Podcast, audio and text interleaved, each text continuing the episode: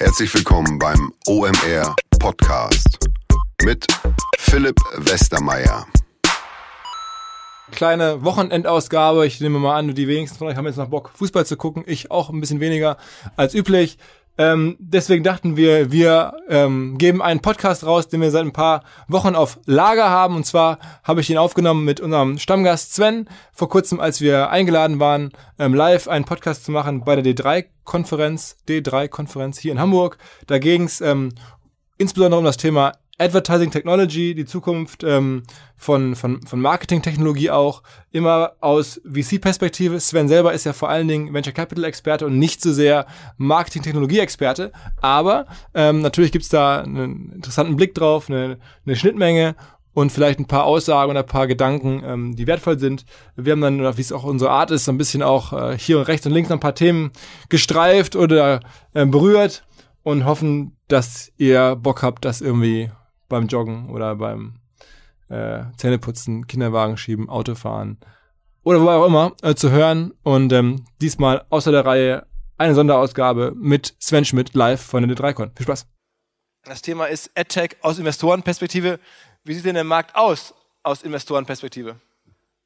Ja, ich glaube, letztes Jahr ist ja viel darüber gesprochen worden. Ich glaube, über dieses eine Chart, wo gezeigt worden ist, dass das gesamte Wachstum im Bereich Werbespendings eigentlich von Google und Facebook vereinnahmt worden ist. Und der Trend hat wenig überraschend natürlich stattgehalten. Dementsprechend GAFA wächst und äh, für den Rest des Marktes ist es halt ein Verdrängungswettbewerb. Ähm, das heißt, AdTech-Firmen werden in Zukunft weniger finanziert werden, würdest du sagen? Ja, wenn man sich die Zahlen anguckt im VC-Markt, ist es so, dass wir ähm, ganz klar äh, weniger Funding sehen. Parallel sehen wir im M&A-Markt mehr Exits. Das heißt natürlich, es entstehen weniger neue Firmen, ja, und Firmen werden halt aufgekauft und im Endeffekt dann, ja, von größeren Firmen geschluckt. Heißt im Endeffekt, dass wir ganz klar eine Marktkonsolidierung sehen. Ähm, aber es gibt doch weiter auch große Runden, die man beobachten kann. Ja, das ist, glaube ich, der nächste spannende Trend, dass wir sehen nicht nur weniger Funding im VC-Markt, sondern das Funding, was dann da ist, verteilt sich dann auf weniger Firmen, weil letztendlich die vermeintlich sehr guten Firmen, auf die wird noch mehr Geld allokiert. Das heißt, die Anzahl der Firmen, die finanziert werden, die fällt noch stärker als das Funding. Okay, und ist das ein Trend, der jetzt exklusiv im AdTech-Bereich passiert oder ist das mehr da was, wo du sagst, das ist in der gesamten Wirtschafts- oder Startup-Welt so? Ich glaube, wir sehen generell im, im Tech-Segment ähm, diesen Trend. Ja, ich sag mal, the winner takes it all. Es gibt ja jetzt auch, glaube ich, wahrscheinlich von vielen hier in der Presse verfolgt, diesen Softbank Vision Fund. Das ist diese japanische Firma, die primär im Mittleren Osten knappe 100 Milliarden eingesammelt hat und dann sehr, sehr große Runden macht. Hier in, in Deutschland ähm, die Auto 1 GmbH und sagt, okay, ich suche mir ein Marktsegment, an das ich glaube, und da allokiere ich dann halt einfach mal drei, vier, 500 Millionen auf eine Firma, anstatt vielleicht nur wie vor drei, vier Jahren 30, 40. Und sagt dann, dann hat diese Firma so viel Kapital, dass sich kein anderer traut, die Nummer zwei, drei, vier zu finanzieren und dass dann der Marktführer in der Lage ist, diesen Markt komplett wegzukonsolidieren. Okay, und du hast mir gerade im Vorgespräch erzählt, es gäbe sogar eine Dog-Walking-Firma, also Hundesitter, die mit mehreren hundert Millionen aus diesem Grund finanziert wurde. Korrekt. In den USA haben, äh, glaube ich, letztes Jahr, Anfang letzten Jahres, die beiden äh, Marktplätze für Hundesitter gemerged. Und da hat Softbank jetzt, glaube ich, drei, 400 Millionen investiert. Äh, generell, ich glaube, da hat sich viele Leute im VC-Markt haben sich gefragt, wie groß kann der Exit in dem Segment werden? Ja, natürlich immer die These, wie groß ist so, so ein Markt? Ähm, aber scheinbar äh, ist jetzt zumindest die These, wenn ich den Markt monopolisiere, dann wahrscheinlich 30 Prozent Marge auf jeder Transaktion ziehen kann, dass es sich dann halt lohnt, weil ich dann irgendwann auch kein Geld mehr in Marketing stecken muss, wenn ich einmal Monopolist bin. Und sag mal, ähm, ist das denn sozusagen ein Trend im AdTech-Bereich, ähm, der da vielleicht angefangen hat, wo wir es zuerst beobachtet haben, aber der generell ist, es bleiben einfach wenig Gewinner übrig, egal wo, im AdTech als auch überall anders. Ich glaube, ist natürlich irgendwie Technologie, wo die Grenzkosten halt, halt extrem gering per Definition sind. Ist natürlich so, wenn es dir da gelingt, ja, einmal sozusagen die Marke zu sein, den Kundenzugang zu haben, ist das halt ein mega attraktiver Markt. Und natürlich alles, was digital ist, kann ich auch relativ einfach global skalieren. Und daher ist, ist sozusagen das Tech-Segment halt, ja, halt sehr anfällig dafür, dass man zumindestens der aus Investorenperspektive versucht, ein Monopol zu schaffen oder eine marktbeherrschende Stellung, was ja auch sehr attraktiv ist. Ja, ich bin jetzt irgendwie gestern und heute von Lufthansa-Stornierungen äh, sozusagen betroffen, die jetzt wenig mit dem Streik zu tun haben. Da sieht man halt, dass Monopole aus Kundenperspektive nicht immer ganz so spannend sind. Deswegen forderst du, äh, haben wir ja schon mal gehört, also derjenige, der uns ab und zu verfolgt, die Zerschlagung von GAFA.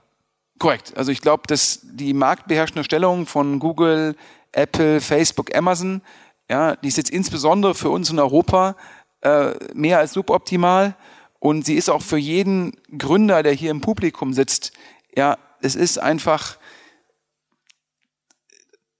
einfach Mist, ja, wenn da Firmen im Endeffekt sozusagen sagen, jetzt gehe ich auch in den Bereich und dann ja alleine schon alle VCs Angst bekommen natürlich auch berechtigt, gegeben den Kundenzugang der großen vier, ähm, gegeben, dass sie halt auch die Plattformen beherrschen im Sinne iOS und, und Android.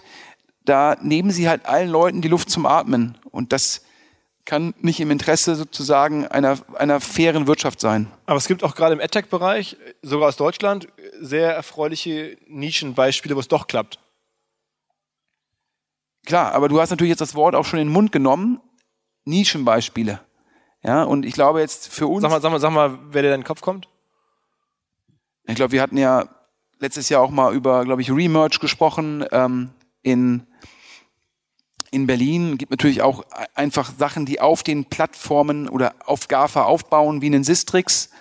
Ja, und ähm, klar, ich glaube, es gibt in Köln jemanden, der hat das Modell sozusagen auf den Kopf gedreht mit, mit AdBlock Plus. Ähm, wahrscheinlich eine der größten deutschen AdTech-Firmen, wenn man das, wenn man AdBlock Plus als AdTech-Firma bezeichnen möchte. Aber auch, sagen wir mal, Sachen, die vielleicht noch ein bisschen klarer sind vom, von einer Value Proposition her, Adjust oder so? Ja, auch da baut ja Adjust letztendlich auf den Plattformen sozusagen Android, iOS auf und sicherlich eine der AdTech-Firmen in Deutschland, die es auch geschafft hat, nicht nur lokal erfolgreich zu sein, sondern global erfolgreich zu sein und damit natürlich auch von einem viel größeren Markt profitiert. Aber es ist doch also vielleicht gar keine schlechte Situation. Es gibt, wir, uns fallen jetzt hier spontan, oder zumindest haben wir uns jetzt ein paar Gedanken vorab gemacht, aber es fallen uns drei, vier, fünf Firmen aus Deutschland ein, die im AdTech-Segment sehr gut funktionieren oder zumindest, glaube ich, besser funktionieren, als man sich das je erhofft hätte als normaler Mensch. Eine Edge ist wahrscheinlich jetzt über 100 Millionen wert, eine, eine Remerge macht dem Vernehmen nachher mehrere Millionen Euro Ergebnis, ähm, AdBlock Plus sicherlich auch über 100 Millionen wert. Ähm, ich glaube, muss ja sagen, ich glaube, so ein Adjust ist eher 400 bis 500 Millionen wert. Ja, so ein Remerge nach Hörensagen zweistelligen Vorsteuergewinn letztes Jahr. Und so ein AdBlock Plus, ja, ich kenne ja jetzt keine Zahlen, aber da würde ich es auch sagen, das wird relevant mehr als 100 Millionen wert sein. Also gut für so einen Tim Schumacher. Ähm, aber sind nicht alle Modelle aus VC-Perspektive gleich viel wert? Also VCs würden sich mit dem AdBlock Plus offensichtlich deutlich schwerer tun vielleicht, würden sich auch vielleicht mit dem Remerge schwerer tun. Erklär mal so ein bisschen generell, wenn du jetzt AdTech auf die Nische gehst, was musst du denn trotzdem mitbringen? Also ich, ich glaube, du hast betreffend Remerge recht, dass sich da wahrscheinlich einige VCs schwerer tun würden mit. Ähm, man muss sich ja immer fragen, was sind die Werttreiber aus VC-Perspektive? Das eine ist sicherlich die Wertschöpfungstiefe. Also sprich, oftmals sieht man im AdTech-Bereich Firmen, die letztendlich als Umsatz verkaufte Werbung ausweisen, aber eigentlich dann wieder 90 Prozent ja, Cost of Goods Sold haben. Also sprich, die handeln eigentlich nur mit Werbeplätzen. Das sieht dann sehr schnell nach sehr viel Umsatz aus, aber es ist ja im Endeffekt nur, die Marge ist der echte Umsatz. Ja, ist ja, wenn wir beide uns irgendwie immer einen Laptop hin und her verkaufen, machen wir immer auch viel Umsatz, aber eigentlich keine Marge. Die zweite Thematik ist es, da habe ich auch letztes Jahr darüber gesprochen, dass man differenzieren muss, ist man eigentlich im Produktgeschäft? Das ist hochattraktiv, weil man natürlich, wenn jetzt ein Adjust sozusagen eine neue Subskription verkauft, einen neuen Zugang, dann sind die Grenzkosten extrem gering. Ja, also primär ist es dann Marge. Und dann haben wir natürlich in Deutschland aber auch viele Leute im AdTech-Bereich, die eigentlich ja, Servicefirmen sind, die halt Berater verkaufen. Und das Business ist natürlich jetzt nicht so hochmargig. Ja, und dann das dritte habe ich gerade gesagt, ja, alle Leute, die halt im Subskriptionsgeschäft sind, die halt wie einen Sistrix, ja, wie einen Adjust letztendlich sehr vorhersagbare Umsätze haben, sehr hohe Kundenbindung, die nicht immer wieder über Marketingkanäle gehen müssen, um ihre Kunden neu zu akquirieren. Für die ist es hochattraktiv. Ja, das macht halt Spaß aus Investorenperspektive, wenn ich halt eine sehr hohe Transparenz habe über die zukünftigen Umsätze. Ich bin, bin immer überrascht. Ich finde, Sistrix gibt es ja schon seit, weiß nicht, zehn Jahren. Ähm, am Ende AdTech Software oder, oder Software zur, zur Analyse der SEO-Sichtbarkeit. Ähm, wenn man in den Bundesanzeiger reinschaut, dann sieht die Firma gar nicht so groß aus. Also man hat das Gefühl, naja, klar, denen geht's gut, aber es ist, die, die müsste eigentlich noch viel erfolgreicher sein als die Zahlen, die man da sieht.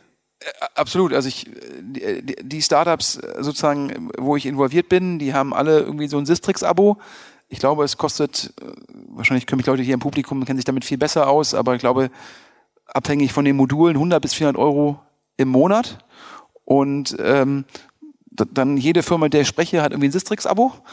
Keine Ahnung, ob der Johannes Beuys, ist da, glaube ich, der Gesellschafter und Gründer und CEO, ob der einfach so clever ist, dass er die Umsätze und Gewinne relativ intransparent im Bundesanzeiger darstellt. Ich kenne ihn nicht persönlich. Okay, sagen wir vielleicht noch mal ganz paar abschließend, um das Thema einmal abzurunden. Also wir werden hier in Nischen-Startups im AdTech-Bereich aus Deutschland, die gibt's, da gibt's ein paar gute Beispiele, ähm, aber so ganz große, zumindest mal so eine Criteo-Größe, die es ja in Frankreich recht weit gebracht haben, würdest du sagen, kann es hier eigentlich gar nicht geben?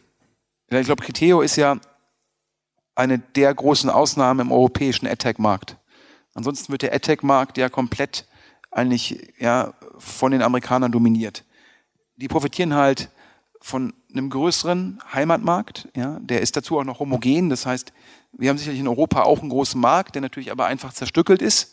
Da kann man nicht so einfach in einem über alle Länder ausrollen. Dann haben die natürlich in den USA ja, Zugang zu nochmal mehr Kapital und auch solche Vorteile wie halt schon Cluster, die sich da gebildet haben, ob nun im Silicon Valley oder natürlich auch in New York, wo man halt durch den Zugang zur Werbeindustrie, durch den Zugang zum Kapital sehr, sehr stark im Bereich AdTech ist. Und das ist auch nicht nachzubauen. Das ist, ich sage immer so als, als Analogie, wenn du einen Fußballverein hast, ja, ob es in der Schweizer Liga ist oder in der österreichischen Fußballliga, ja, du kannst auf einer kleinen Plattform keinen Champions League-Sieger bauen. Das heißt, sogar einem Red Bull gelingt es ja nicht irgendwie mit RB Salzburg, ja, überhaupt in die Gruppenphase der Champions League zu kommen, weil dafür einfach sozusagen die Plattform zu klein ist. Und äh, letztendlich ist halt die amerikanische Plattform oder genauer gesagt New York oder Silicon Valley, das sind halt die Plattformen, die den Firmen dort einen unfairen Vorteil geben. Es ist einfach viel, viel schwerer, wenn du in Karlsruhe sitzt, zu sagen, ich baue eine mega erfolgreiche AdTech-Firma, als wenn du im Valley sitzt und sonst alles gleich.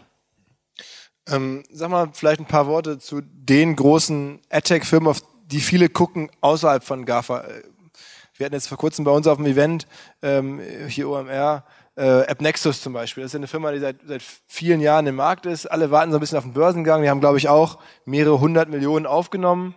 Wie siehst denn du so eine Firma? Also ist das jetzt irgendwie ein Modell, wo du sagst, die haben Pech gehabt, das ist bald vorbei oder äh, würdest du dir eine große Zukunft voraussagen? Sag mal da eine Einschätzung.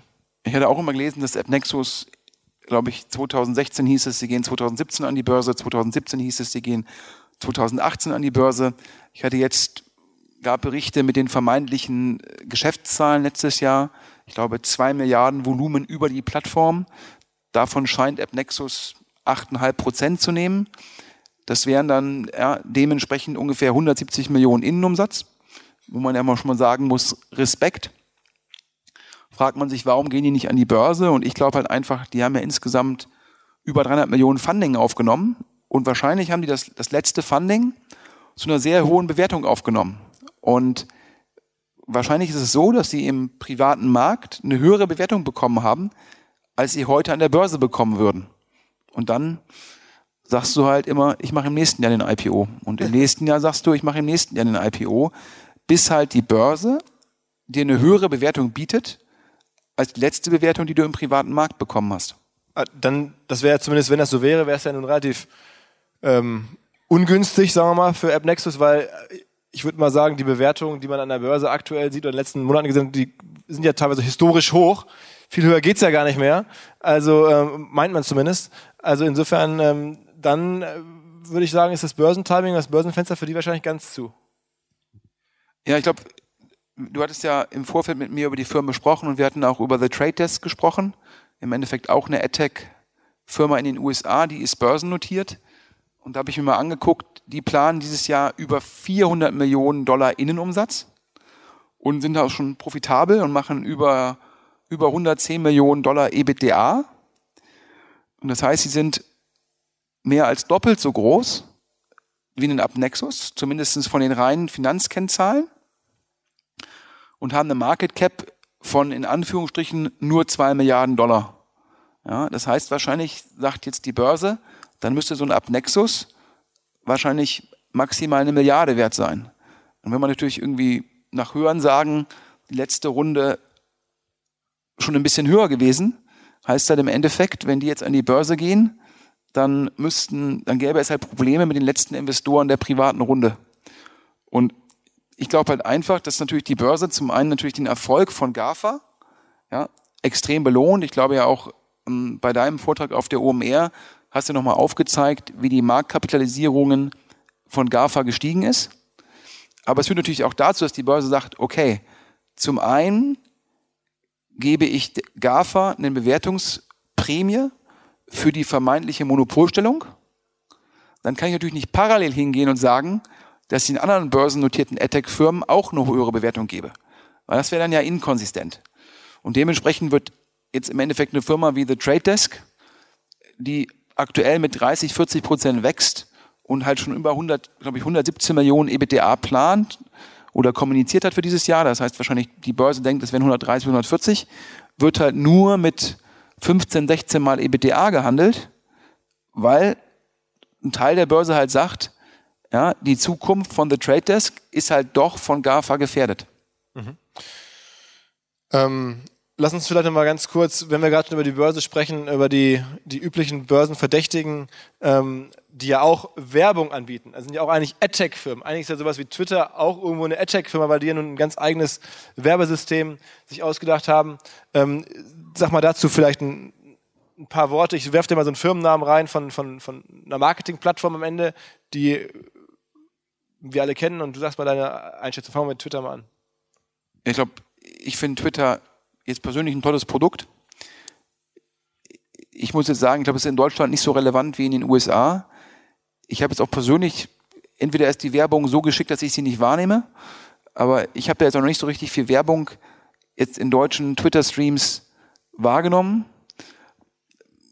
Und ich glaube, die, die Börsenbewertung ist ja jetzt wieder, hat sich wieder mehr, mehr als verdoppelt vom Tief. Ich glaube, wir reden jetzt irgendwie fast 22 Milliarden Market Cap für eine Firma, die irgendwie zwei Milliarden Umsatz macht und im Umsatz gar nicht so stark wächst. Das finde ich persönlich einen sehr, sehr hohen Umsatzmultiple.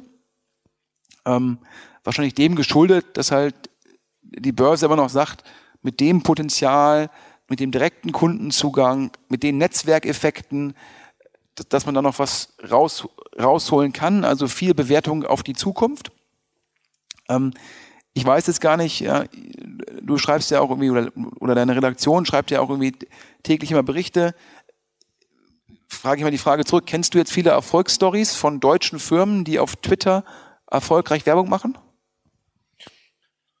Also ich glaube, für Publisher ist es als Paid-Plattform nicht sinnvoll, nee, also oder weniger sinnvoll. Man kann da, glaube ich, Reichweite aufbauen, aber eher, wenn, wenn dann organisch und Paid, wovon die ja nun mehr hätten. Von, von organisch, glaube ich, ist das ist kein Businessmodell, oder? Ja, ja, ja. Also, nee, wobei als Publisher ist ja nochmal schwieriger, denn als jemand, der echte Produkte verkauft, ne? also jetzt nicht nur Informationen. Du hast mir mal vor ein paar Monaten gesagt, wenn, wenn du irgendwie was zu sagen hättest oder wenn du das von außen anguckst dort, ähm, total unverständlich, wie hoch die Kostenbasis ist. Ähm, und wenn man sich anguckt, ich glaube, da sind irgendwie eine Milliarde Entwicklungskosten bei Twitter im Jahr anfallen oder noch mehr. und wir alle nutzen das Produkt und fragen uns, was machen die Entwickler da eigentlich, die dann eine Milliarde irgendwie bekommen, weil das Produkt sieht ja immer gleich aus. Ja, ich glaube, ich hatte dir ja auch mal so einen Blogpost von einem ähm, australischen ähm, Hedgefonds-Investor ähm, geschickt, der irgendwie gesagt hat, ähm, wenn, wenn Twitter von einem PE gekauft äh, würde, dann würde man da statt irgendwie zwei Milliarden Umsatz und irgendwie eine rote Null, dann hätte man da sehr schnell zwei Milliarden Umsatz und äh, eine Milliarde Gewinn. Weil dessen These halt war, dass eigentlich Tech-Produkte ja positive Skaleneffekte haben sollten. Das heißt, der Umsatz müsste stärker wachsen als deine Mitarbeiteranzahl und deine Kosten. Und bei Twitter ist die Mitarbeiteranzahl ja, einfach sehr, sehr aggressiv gewachsen. Und der Umsatz ist dann irgendwann nicht mehr so schnell gewachsen, wo man sich dann halt schon fragt, ja, ob diese ganzen Initiativen, ja, das war ja Video, Sound, ob das jetzt alles so gegriffen hat. Ich glaube, die meisten Leute nutzen ja schon äh, Twitter primär im Kernprodukt und fragt man sich schon, dass es eine sehr hohe Kostenbasis ist. Ähm, nächstes, nächstes, nächstes äh, Werbeprodukt am, am Ende, ich meine, Snap, glaube ich, ich benutze es ein bisschen, du wahrscheinlich gar nicht. Ich bin ja schon zu alt dafür. Genau, du bist ja deutlich älter als ich. Ähm, was, was, was, was, was würdest du da als These haben? Ist das eine Company, also investieren oder, oder ist das irgendwie eine Werbeprodukt, das wir auch in fünf Jahren als Plattform nutzen werden? Snap ist ja zumindest in Deutschland für mich immer ganz spannend. Ich äh, bin ja jetzt ja wieder operativ bei äh, Maschinensucher unterwegs und da stellen wir jetzt auch viele studentische Hilfskräfte ein. Und die sind dann alle irgendwie sogar jünger als du. Ähm, so also 20 bis 22. Und die frage ich immer sozusagen, welche mobilen Apps sie auf ihren Endgeräten nutzen. Und dann sagen die immer primär Instagram, dann sagen die irgendwie noch Facebook, dann sagen die irgendwie noch WhatsApp. Dann weiß man auch, was ein Monopol ist. Ne? Wenn einer Firma Instagram, Facebook und WhatsApp gehören, ja, dann weißt du äh, sozusagen, was du da für eine Marktposition hast. Und dann frage ich immer, nutzt du auch äh, Snapchat? Und ja, sagen die meisten, habe ich mal ausprobiert, aber nutze ich nicht. Also ich würde sagen, in Deutschland ist die Adaptionsrate immer noch, noch sehr gering. Und meine persönliche These ist es, in, in den Ländern, wo Snapchat nicht groß war, bevor Instagram sozusagen Snapchat partiell geklont hat, hat Snapchat das Problem, dass es gegenüber Instagram keinen ausreichenden Mehrwert bietet, um sich da zu etablieren. Ja, sozusagen in den USA ist ja Snapchat schon relevant stark. Da waren sie natürlich mit ihren Features vor Instagram. Aber jetzt in den anderen Ländern wie Deutschland, wo sie reingegangen sind, als dann Instagram die Features partiell geklont hat, da hat Instagram halt schon diese komparativ sehr hohe Install-Basis gehabt. Also daher, hm, ich glaube, Snapchat oder Snap heißt es ja an der Börse, glaube ich, auch wieder 18 Milliarden wert mit einer Kostenbasis, die auch sehr, sehr hoch ist. Ich würde jetzt zum Beispiel irgendwie, ja, also ich würde jetzt persönlich weder sozusagen äh, Snap-Aktien noch irgendwie Twitter-Aktien bei den Kursen kaufen, in der Hoffnung, dass das langfristig eine solide Anlage ist. Mm, mittlerweile ist ja sogar, was heißt mittlerweile, eigentlich ist ja sogar Spotify sowas wie eine AdTech-Firma, weil die, auch die verkaufen ja nun als Teil ihres Geschäftsmodells Werbung und, und bieten also AdTech an und vor allen Dingen ja auch irgendwie sozusagen ganz originär, sich neu ausgedachte Arten von Targeting. Da gibt es ja sozusagen Mood-Targeting, wo, die, wo man nach Laune der Nutzer, also die Laune abgeleitet von dem Musik hören, der, der Musik, die sie gerade hören, kann man dann irgendwie Anzeigen kaufen, getargetet auf Leute, die gerade gute Laune haben oder die gerade schlechte Laune haben. Die kriegen dann offensichtlich andere Anzeigen. Also die haben sehr, sehr innovative, oder ne, finde ich schon innovative Anzeigenlösungen. Ob die alle funktionieren in der Art und Weise, ist eine andere Frage, aber sie machen sich eine, sehr viel Mühe, tolle Anzeigenprodukte zu entwickeln ähm, oder Werbeprodukte zu entwickeln und damit eigentlich auch Teil unserer Diskussion. Die sind jetzt auch gerade in die Börse gegangen. Deine Meinung? Ich glaube, es ähm ich bin also auch wieder tolles Produkt. Also ich, wie bei Twitter bin ich Nutzer, bei Spotify auch ähm, sehr gerne zahlender Nutzer. Ich frage mich bei Spotify immer, wie interessant ist die Zielgruppe die für das werbefreie Produkt nicht zahlt, nicht zahlen kann, nicht zahlen möchte, ich weiß es nicht. Aber da hat man ja potenziell als Werbetreibender ja, adverse Selektion.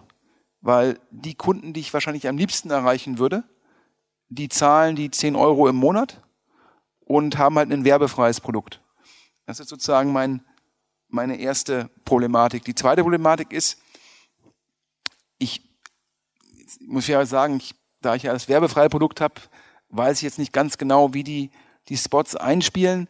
Ich frage mich halt, bisher hat ja Radiowerbung in Deutschland performancemäßig, glaube ich, was ich so aus Startup-Kreisen höre, nicht so gut funktioniert. Hat ja bisher in Deutschland, glaube ich, auch nie so richtig gut monetarisiert Radio.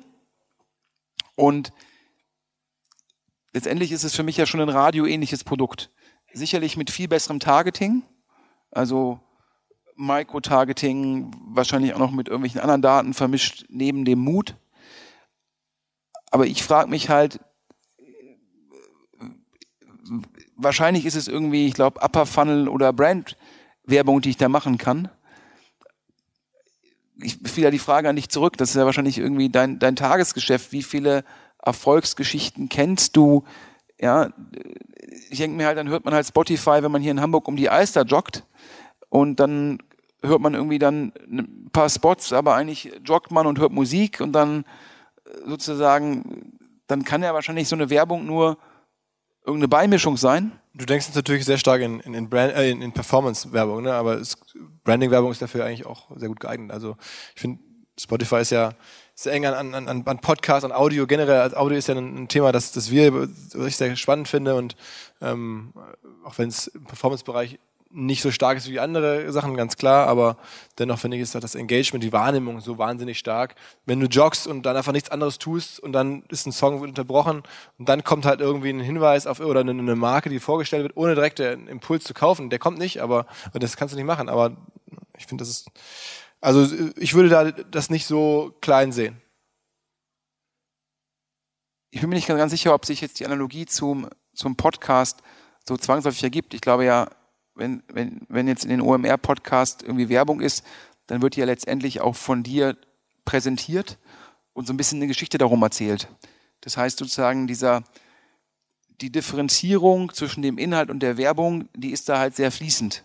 Was halt irgendwie zum einen äh, durch dein Vorstellen dem, dem Werbenden Glaubwürdigkeit sozusagen zukommen lässt und äh, zum anderen auch für den Hörer, es ist halt in einem Hörfluss. Wenn ich jetzt irgendwie Musik höre, und dann kommt, ich weiß nicht, wie lang die Spots bei Spotify sind, äh, entschuldige, aber dann kommt irgendwie ein 10 Sekünder mit irgendeinem Jingle und keine Ahnung, kauft der nächstes Butterbrot äh, äh, mit irgendwie äh, von dem Tönnies Wursthersteller. Ähm, ist ja die Frage, ob das dann das Gleiche ist. Und das natürlich auch nochmal, ich glaube jetzt irgendwie Podcast-Werbung, wie du sie vertreibst, richtet sich natürlich auch irgendwie an eine spitze, hochwertige Zielgruppe. Und bei Spotify ist ja schon das Ziel, die meisten freien Kunden in zahlende Kunden zu konvertieren. Das heißt, die kostenlos Kunden sind ja eigentlich nur der Beginn des Funnels, wo man halt sagt, ich habe ein kostenloses Produkt, um die Leute in den Funnel zu bekommen. Wenn ich die einmal im Funnel habe, will ich dann dafür sorgen, dass die halt irgendwie auf mein Paid-Produkt konvertieren. Dementsprechend ketzerisch gesagt ist schon die Frage, ob da Werbung bei Spotify nicht ein Abfallprodukt ist also es gibt ja so diese beliebte These, die seit Jahren so ein bisschen im Markt rumgereicht wird, dass Werbung in Zukunft ähm, so, ein, so, eine Art Steuer ist, die die Leute bezahlen müssen, also indem sie hören, mit ihrer Zeit bezahlen müssen, die keine Kohle haben, für werbefreie Sachen zu bezahlen. Würdest du das auch so sehen?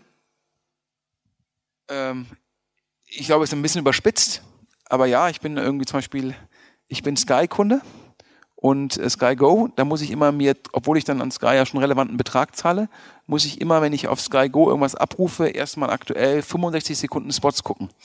Und dann melde ich mich bei Sky Go an und will irgendwie Champions League live gucken. Und dann muss ich erstmal, während das Spiel läuft, und am besten ich noch gerade reinschalte, weil ich den Elber sehen will, muss ich 65 Sekunden Werbung gucken. Und jedes Mal denke ich mir, ja, die Werbung ist immer, zahlen Sie irgendwie 5 Euro extra im Monat, damit ich irgendwelche bekloppten deutschen Serien auf Abruf gucken kann. Äh, und das ist eh in dem Abo inkludiert. Das heißt, die Werbung ist noch nicht mal zielgerichtet. Und ich denke mir, Jungs, ihr müsst einfach sagen, zahle 5 Euro im Monat, damit ich die Spots nicht mehr sehen muss. Also schon ein bisschen, bei dir wär's so. Du würdest lieber mehr bezahlen und noch weniger Werbung gucken können. In dem Fall, klar.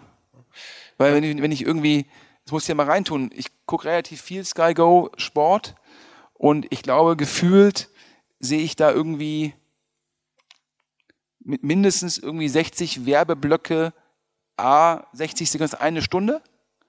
Und wenn ich mir die Stunde sparen kann, ja, für 5 Euro, klar ist das ein lohnes Investment. Okay, wir schweifen ab von AdTech. Ähm, lass mal wieder zurück zu AdTech kommen. Siehst du als das ganz große neue Thema, das den Markt durcheinander schüttelt, auch vielleicht dieses GAFA-Thema nochmal neu aufbricht ähm, und verändert, abseits von Regulierung, sondern sozusagen aus dem Markt heraus verändert? Wenn man sich da umguckt und fragt, was könnte das sein? Was könnte das große Thema sein, das nochmal alles in Bewegung bringt? Dann landet man ja aktuell bei der Frage, ist es vielleicht Voice, also diese ganze Stimmen und, und, und, und Siri und Alexa und so, sind das vielleicht Applikationen und, und, und Technologien, die irgendwie nochmal das Spiel verschieben können? Auch das AdTech-Spiel am Ende. Ich glaube, du hast jetzt mehrere Fragen in einer gestellt. Entschuldigung. Ich, ich, äh, nee, nee, das, äh, ich würde sagen, du hast gefragt, ist Voice potenziell sozusagen nochmal äh, eine Revolution, die sozusagen GAFA aufbricht? Ich glaube, das kann man klar mit Nein beantworten, denn wer ist denn bei Voice vorne? Ja, Amazon, Google und Apple. Das heißt im Endeffekt, wer investiert denn gerade darin, dass er im Endeffekt sozusagen äh, den Kundenzugang im Voice-Bereich ja, hinbekommt? Das ist meines Erachtens primär Amazon ja, und sekundär Google, die da extra Hardware-Produkte machen, um halt den Voice-Zugang zu haben. Und wahrscheinlich müsste man Amazon als führend bezeichnen. Und meines Erachtens ist es aus Amazon-Perspektive einfach ein sehr, sehr kluger Hedge. Ja, wenn sich Voice nicht so umsetzt, nicht so sozusagen durchsetzen sollte, wie aktuell die Vermutung ist, prima, weil Amazon hat die Kundenbeziehung eh. Wenn sich Voice durchsetzt, super, dann bleiben die Kundenbeziehungen bei Amazon. Und das Voice, über was wir immer reden im Fall von Amazon, ist ja Voice mit Kaufintention. Also sprich, da geht es ja darum, dass jemand im Endeffekt Suchen oder Anforderungen oder Bestellungen im Endeffekt über ein Voice-Interface durchführt. Ähm, und das ist ja da, wo im Internet das richtige Geld verdient wird. Ja? Google-Suche, Amazon-Suche, die werden halt da abgebildet. Das ist ja extrem nah an den Kernkompetenzen der beiden Firmen. Und daher wird da auch so viel investiert, weil die halt sagen, da müssen wir unsere marktbeherrschende Stellung behalten. Aber es ist schon interessant, wenn man sich anguckt, dass eigentlich Siri war so das erste Voice-Thema, das ich kennengelernt habe, wo man dachte so, okay, Siri ähm, von Apple, das ist sozusagen die Killer-Applikation, die sind die ersten, die es machen, die werden das besitzen und ausrollen. Und es hat dann irgendwie ein Jahr oder zwei gedauert. Und auf einmal ist Siri so Nummer drei oder vier im Markt und alle reden über Amazon und Alexa. Und das ist die größte Voice-Applikation, die scheinbar den ganzen Markt macht und wo alle ihre Skills bauen jetzt und wo alle irgendwie draufgehen. Also Skills, ihre Apps bauen für die. Wie, konnte es passieren, dass sozusagen innerhalb dieser GAFAs zumindest die eigentlich als Gewinner ausgeguckte oder die mit dem besten in der Gewinnerposition sich befindliche jetzt nach hinten gerutscht ist und der andere nach vorne gekommen ist? Ich glaube, bei Apple war der, der Sense of Urgency nicht da, weil Apple ja im Endeffekt mit Suche und Intention, das ist ja für die aktuell in ihrer G&V kein Werttreiber. Ja, Apple verdient das Geld primär mit der Hardware, nimmt natürlich den Cut aus dem App Store, aber natürlich wird wiederum der App Store getrieben davon, dass wahrscheinlich hier im Publikum 80 Prozent der Leute sozusagen ein, ein, iPhone haben und dementsprechend ja gar keine Wahl haben, außer die Apps im App Store sozusagen ähm, zu erwerben oder zu nutzen. Ähm, aber es war ja nie so, dass jetzt in dem Bereich Suche Apple gesagt hat, das ist unser Kern. Ist ja letztendlich, könntest du nämlich auch argumentieren, dass jetzt mal abgesehen von Siri, ist ja im Endeffekt auch der mobile ja, Browser auf dem iPhone ja auch eine Macht. Und da hat ja Apple auch gesagt, letztendlich machen wir einfach nur einen Lizenzdeal mit Google. Apple hätte ja genauso gut sagen können, wir bauen unsere eigene Suchmaschine. Und dann hätten die ja letztendlich die Suche auf allen, auf der gesamten Apple Hardware, zumindest im Bereich Smartphones und Tablets, hätten die komplett über ihre eigene Suchmaschine abwickeln können und hätten dann wahrscheinlich meines Erachtens Bing als weltweite Nummer zwei abgelöst. Auch die Opportunität hat man ähm, verpasst. Und ich, wenn ich jetzt richtig verstanden habe, ist ja, glaube ich, letztes Jahr der Vertrag zwischen Google und Apple verlängert worden. Und denkt man ja eigentlich, da müsste ja eigentlich Apple alle Vorteile in der Hand haben. Die Problematik ist nur, dass natürlich über die Daten, die Google gesammelt hat, über welche Suchergebnisse sind im mobilen Umfeld relevant, was spiele ich welchem Kunden aus für Suchergebnisse, dass wenn jetzt Apple sagen würde, ich baue mein eigenes Produkt, wäre natürlich die Produktwahrnehmung des Endkunden vom Apple-Browser relevant schlechter. Das ist ein letztes Stichwort, letzte Plattform, ähm, die auch Werbung vertreibt, auch irgendwo ein Stück weit Advertising macht, ist LinkedIn. Hast du das schon mal ausprobiert? Die machen eine Milliarde Euro Umsatz mit Werbung, also schon wirklich relevantes Geschäft. Äh, wir haben ja gerade über die Zahlen von Twitter und Snap gesprochen. Also LinkedIn ist im Werbebereich fast gleich groß, obwohl es ja nur ganz klar die zweite Erlösquelle ist bei denen. Ich glaube, ähm, LinkedIn macht, macht einen sehr, sehr guten Job in der Monetarisierung. Ja, ob es nun Tools für Hatter da sind oder, glaube ich, im Werbebereich ist natürlich primär B2B-Werbung. Ähm, ich selbst habe es schon mal ausprobiert. Ähm, und äh, die setzt natürlich im B2B-Bereich sehr, sehr hohe Klickpreise durch. Da würde ich zumindest in Deutschland fast sagen, dass äh, Postwurfsendungen äh, haben einen geringeren TKP als Werbung auf LinkedIn. Also spricht für LinkedIn. Ähm, also wir haben da bei Maschinensucher festgestellt, dass es andere Kanäle gibt, wo wir günstiger einkaufen können als bei LinkedIn. Aber es ist ja für LinkedIn eigentlich eher gut, wenn die sozusagen schon hier oben bei der Monetarisierung sind. Und ich glaube, einer deiner Mitgründer von, von OMR, der Christian, der ist ja, glaube ich, bei LinkedIn und ich glaube, man denkt ja, wow, die sind von Microsoft gekauft worden, kann das gut gehen? Ja, aber ich glaube, die machen da sehr viel richtig und versuchen ja auch gerade sehr viel in Engagement zu investieren. Das heißt, dass die Leute halt äh, auch wirklich auf LinkedIn gehen, dort Inhalte konsumieren damit LinkedIn sozusagen natürlich zum einen mehr Page Impressions hat, aber auch mehr Daten und dementsprechend sozusagen ist natürlich auch die Voraussetzung dafür, ja, das Werbegeschäft weiter zu wachsen.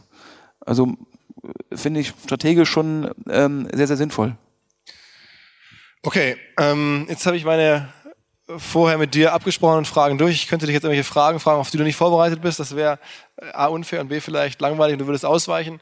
Deswegen ähm, mach das doch lieber andere. Ähm, Frage an euch. Ich glaube, es ist noch vorgesehen, dass Publikum noch Fragen stellt. Ähm, gibt es Interesse, gibt es Fragen ganz konkret? Einfach vielleicht Hand hoch. Hallo, Tina, Dankeschön.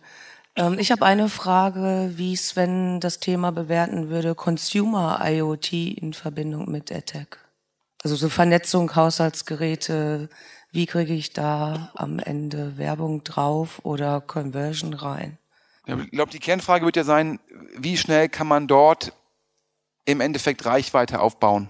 Ja, ähm, dann glaube ich, ist das ein sehr spannendes Thema. Ich glaube, wenn man sich vorstellt, dass wir zum Schluss alle einen Kühlschrank haben mit Bildschirm, der mit dem Internet verbunden ist und wo man dann potenziell morgens irgendwie Werbung für, für Milch sozusagen machen kann und äh, wenn es draußen heiß ist, Werbung für Schokoeis ähm, und im Winter irgendwie nachmittags für Kuchen, dann glaube ich, ist das schon spannend. Die, die Frage ist halt immer sozusagen, schaffen es da Firmen sozusagen nochmal eine neue Plattform zu entwickeln?